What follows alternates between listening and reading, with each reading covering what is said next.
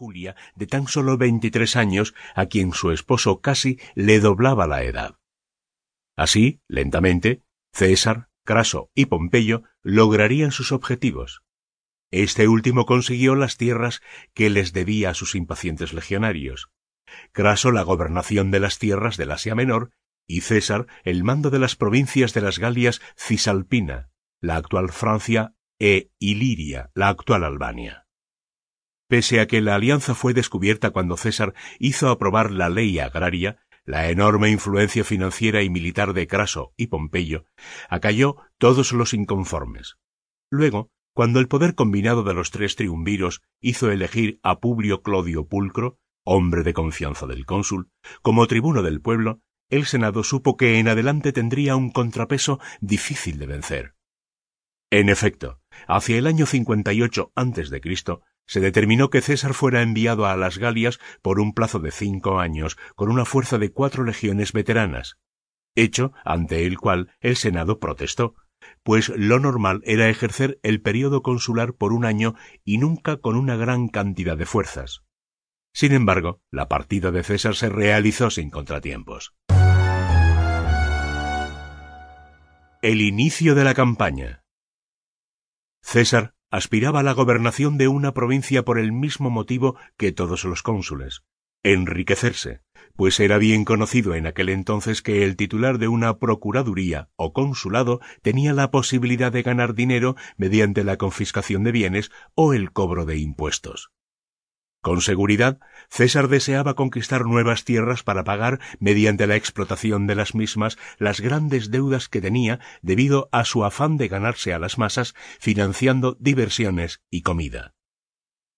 Eran tales las sumas que debía, que de no ser por el apoyo económico de Craso no hubiera podido ni siquiera salir de Roma. Pero al fin, superado el impas, César tenía ante sí la oportunidad de visitar tan extensos y desconocidos territorios, los cuales lo llevaban a obsesionarse con la gloria militar y un regreso triunfante, irresistibles para él. Si conquistaba las Galias, ya nadie podría oponérsele, y si fracasaba, lo mejor sería morir en el campo de batalla.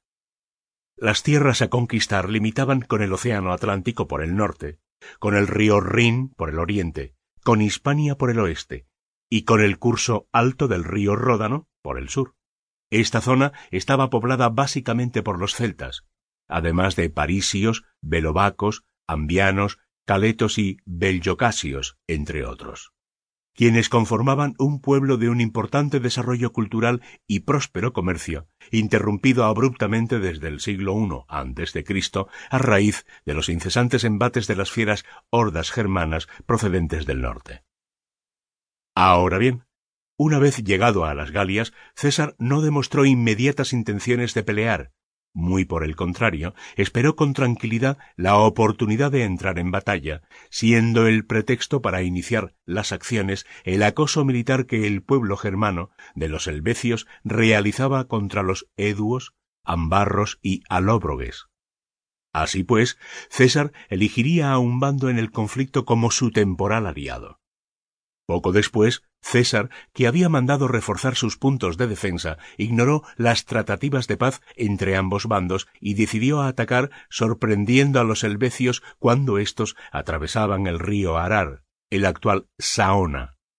Si bien tres cuartas partes de los helvecios habían logrado cruzar el cauce, la última parte conformada por los tigurinos, un clan helvecio, permanecía aún en la orilla oriental, de modo que César quien mandaba tres legiones, no desaprovechó su oportunidad y derrotó a los tigurinos en la llamada batalla del Arar, causándoles grandes pérdidas.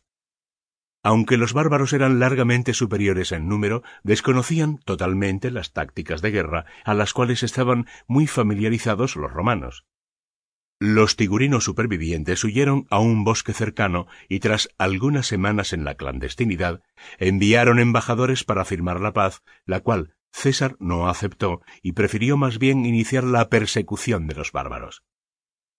Preocupados los embajadores helvecios, con Divico a la cabeza, regresaron con la noticia de que Roma continuaba en guerra contra ellos, por lo cual los sobrevivientes pasaron de inmediato a adentrarse aún más en el espesor del bosque y poco se supo de